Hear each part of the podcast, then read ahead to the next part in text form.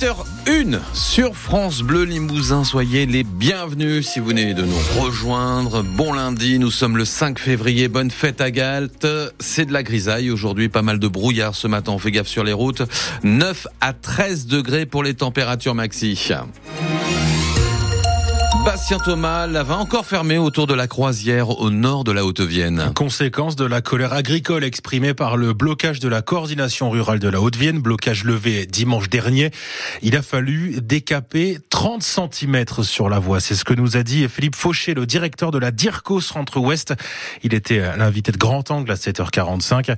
Les agriculteurs ont en effet laissé sur place leurs déchets qu'ils ont brûlés, des déchets souvent d'origine pétrolière. Alors forcément, ça prend du temps à nettoyer pas de réouverture avant jeudi, toujours selon la DIRCO.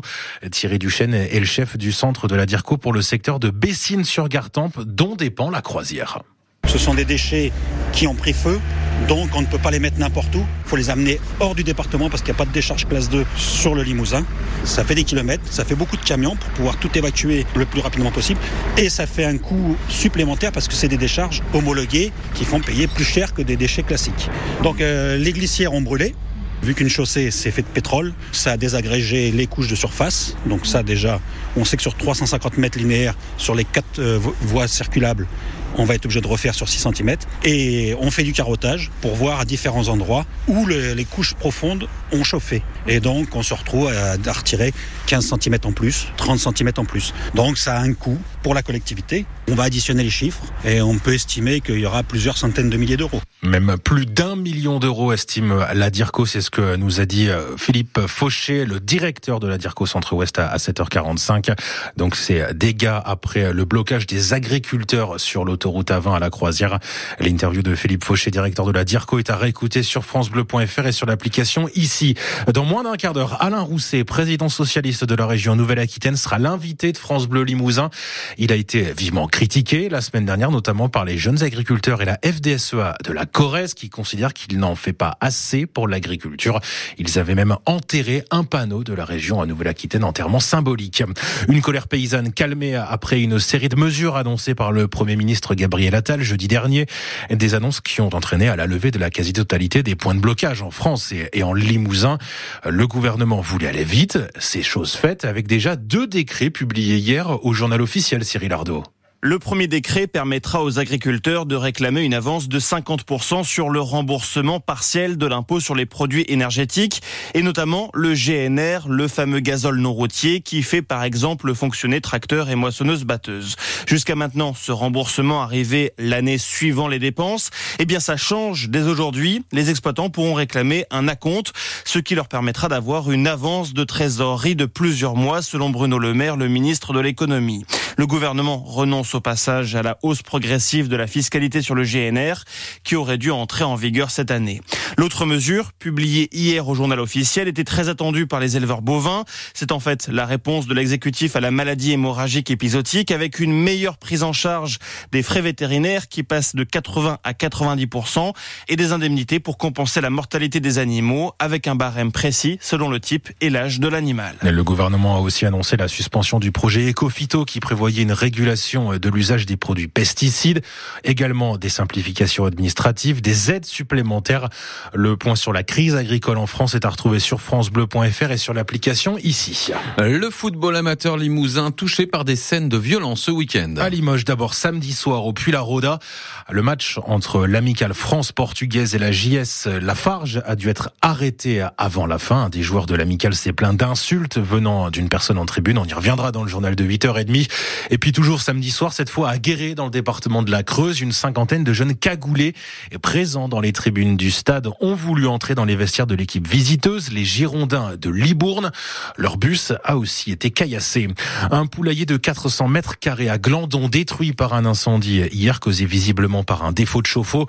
Plus de 4000 poussins se trouvaient à l'intérieur. Aucun n'a survécu. L'auteur de l'attaque au couteau qui a fait trois blessés ce week-end à la gare de Lyon à Paris est retourné en garde à vue après une expertise psychiatrique. Il s'agit d'un Malien qui a fait une demande d'asile politique en Italie.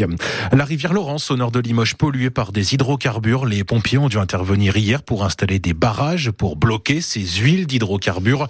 Une entreprise spécialisée doit intervenir aujourd'hui pour dépolluer Laurence. Le musée Labinge de Brive veut rénover un buste d'Auguste Rodin. Un buste offert par l'un des plus grands sculpteurs français au musée briviste au tout début du XXe siècle. Un buste presque oublié dans les réserves du musée Labinge qui lance une campagne de financement participatif pour rénover cette œuvre. L'ami d'Auguste Rodin, Alexandre Falguière, y est représenté. Un buste réalisé en 1897, Philippe Graziani. On y voit même des coups de crayon qui sont probablement de la main de Rodin. C'est l'artiste lui-même qui en a fait cadeau au musée Labinge en 1908 ou 9. Exposé au début, l'œuvre a été ensuite délaissée dans les réserves, voire un peu oubliée, explique la directrice adjointe Claudine Michelin. Il était identifié dans certaines des sources et dans d'autres, il était connu comme homme moustachu mais sans aucune signature. Donc il a fallu recroiser les sources et ensuite on a repris tout le fil qui avait permis à ce buste de Rodin d'arriver au musée. Malheureusement, le buste de plâtre s'est dégradé depuis tout ce temps. C'est surtout qu'il y a quelques micro-fissures qui sont apparues, qui sont en train de s'étendre, donc à terme ça peut générer une casse. On a aussi euh, quelques éclats qui sont liés à des chocs euh, survenus par le passé et un encrassement de surface qui doit être atténué par la restauratrice. Le coût de la restauration confié à une spécialiste est de 2000 euros, somme que la Société des Amis du Musée Labinche a décidé de prendre en charge, d'où cette euh, collecte participative. Elle veut d'ailleurs désormais faire plus pour le musée, précise son secrétaire Daniel Guyez. On a décidé d'aller beaucoup plus loin simplement que le Rodin lui-même, mais d'aller chercher une collecte permanente avec un objectif de 8 à 10 000 euros pour 2024, grâce aux particuliers de la région de Brive et aux entreprises à qui on va s'adresser aussi. Le buste de Rodin sera exposé au musée à partir du 5 juillet. Et vous avez une photo de ce buste d'Auguste Rodin conservé au musée Labinge de Brive sur francebleu.fr et sur l'application ici.